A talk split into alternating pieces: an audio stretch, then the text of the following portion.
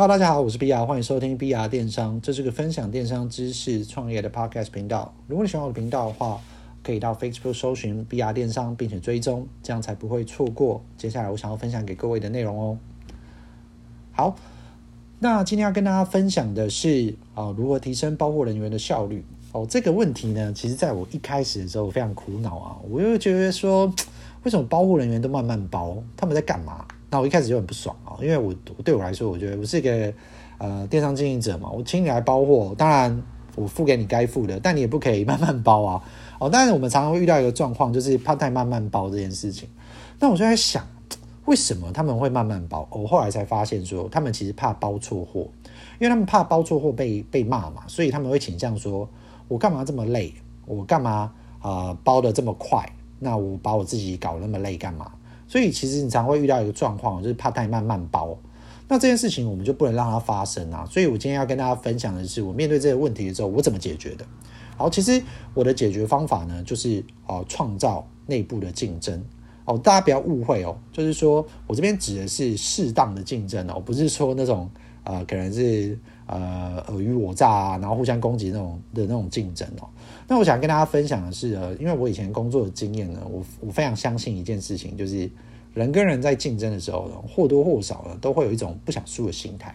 好，那我的方法是这样做的哈，其实我就是在做一件事情，就是在让他们在包货人员当中去做竞争。所以他们在包完，假如说今天我们是十二点到五点哦，上班时间十二点到五点哦，中班人员上班的时候，他们就要在结束的时候，他们必须要报他的单数给我。哦，假设哦，就是说哦，小美啊八十九单，小华七十二单。那我一开始的时候都让他们自由去包，也没让他们去报报单数这件事情哦。那我就会去想一件事情，说好，那我要试试看这件事情。所以我在做这件事情之后呢，他们开始报单数之后呢，我就发现一件事情，效率提升了。所以在第二天群组呢，哦，小美八十五单，本来只有七十二单的小华呢，变成八十六单。那我就会思考这件事情，我就说，诶，所以他们其实会在乎这件事情，因为呢，其实你想象一件事情哦，当你的成绩会被公开给全公司的人知道的时候，其实我们电商经营者就会发现一件很有趣的事情，就是人啊，或多或少啊，或多或少啊，至少都会有不想输，至少我要跟别人差不多，我不能差太多嘛。好，那这件事情呢，我还发现一件很有趣的事情。就是说，哦，小美呢，她还特别私讯我跟我说，就是说她的订单是因为比较长、比较多、比较难包，拣货单的东西比较多，所以她才包的比较少。那其实呢，我去观察这件事情呢，在一开始的时候，每个人的单数呢，大概一天呢，大概就是呃五个小时，就差不多七十单到八十单左右啊。那我觉得都是太慢了。但做了这件事情之后呢，竟然效率提升到八十几单、九十几单。那这件事情我就觉得说很酷啊。那这件事情有什么样的好处呢？就是除了可以提升效率之外呢，另外一个好处就是你可以知道哪些人是会慢慢做的。那我也有遇过的怕菜的人，他就是一直以来都很慢。但我觉得这个事情呢，其实很难去改变，因为他可能本身就是比较慢的人。但是我可以接受的事情是，你包的比较慢，但是你的出错率很低。哦，但你不能说你包的慢，出错率又高啊，那我要你干嘛，对不对？所以我觉得这个方式很棒，我分享给大家，就是报单数这件事情。哦，他每天都要报单数的时候，其实他心里会有预期的压力。那再透过竞争的方式呢，就假如说你有六个包货的人，每个人都要报他的单数拣货，跟报他的单数给你的时候，你就会发现那些吊车尾的人就会知道说，哦，他要认真的。那我们在约谈他们的时候呢，我就可以拿一个量化的方式去跟。这个人说：“你看哦，一样的工作时间，你却比其他五个人包的少了这么多哦，那你是不是要加油？那其实我觉得，在蛮多的电商厂商会忽略这件事情，就是哦，可能就是让员工就是自由发挥啊，然后想要当一个好老板。但是哦，抱歉啊，我我的我的想法事情是我还是要去想办法提升我的员工的效率。那这个方式呢，是我想要分很分享给大家的。”那我通常会用一个方式呢，就是我会让那些表现一直很好的员工，我会公开的表扬他。就与其我就会直接说，哦，假如说今天有人包了一百多单，我就会在群组当中就直接说赞哦，哦，效率高赞，然后我就会 take 他。那我觉得大家不要小看这件事情哦，就是如果你特别夸奖一个员工的时候呢，你就会发现呢，他其实是很有成就感。那我觉得包货的人人啊，其实他很难在。啊、公司呢获得成就感这件事情啊，所以我觉得电商的经营者呢就要很明确的去放大这件事情。那同时呢，我对那些包货好的人呢，其实他本来的效率就好了。那我称赞他了之后，他变得更好了之后呢，其实我都会偷塞红包跟奖金给他们。那我觉得这就是一个正增强，而且这件事有什么样的好处呢？就是你有一个量化基准之后呢，你也知道哪些员工是好员工，你给他多一点，其实我觉得也是理所当然的。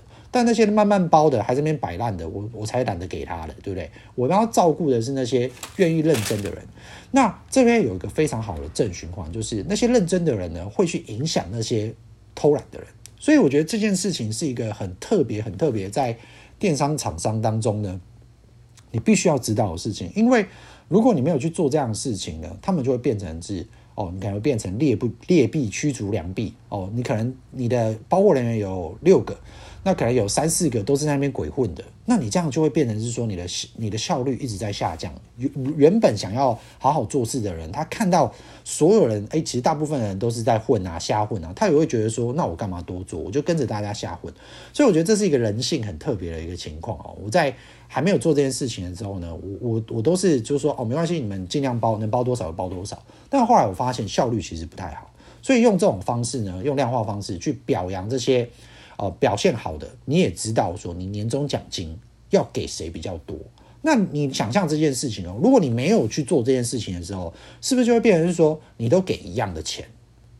哦，你如果没有去量化，就是你的他们的表现你看不到，包货的人表现你看不到的时候，是不是会变成是说哦，你可能红包怕占你就给了，可能过年给了三千六，但你要想哦，假如说今天你是一个超认真哦，每天包货量都非常高的人，老板不知道。然后你薪水拿三千六，跟一个每天只包六十单的人，你心里一定会超级不平衡的啊！所以我们一定要去避免这件事情啊！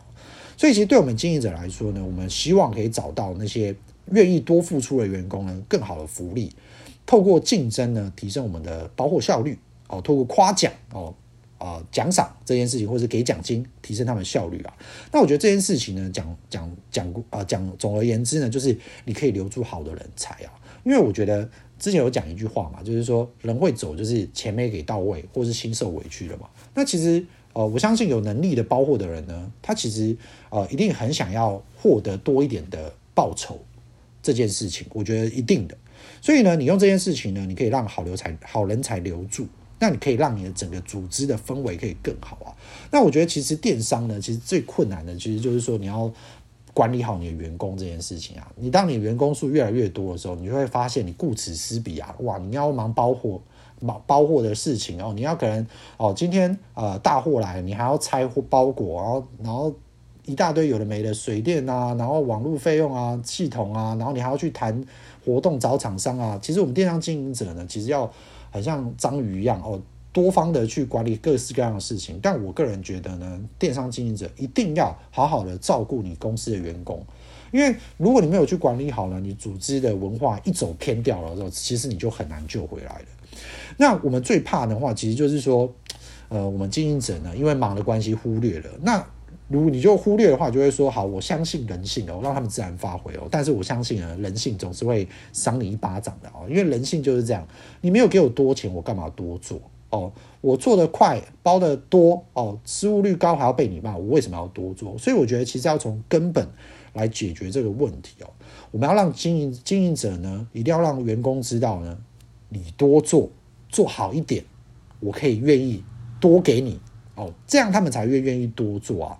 那就算那些不 OK 的人，你也可以透过量化的方式去知道说，哦，好，你的员工可能有六个包货的，你就可以分等级嘛。哪些人我要一对他们好一点？那那些可能真的是资质不够好的，但是他他也有分认真的跟不认真的。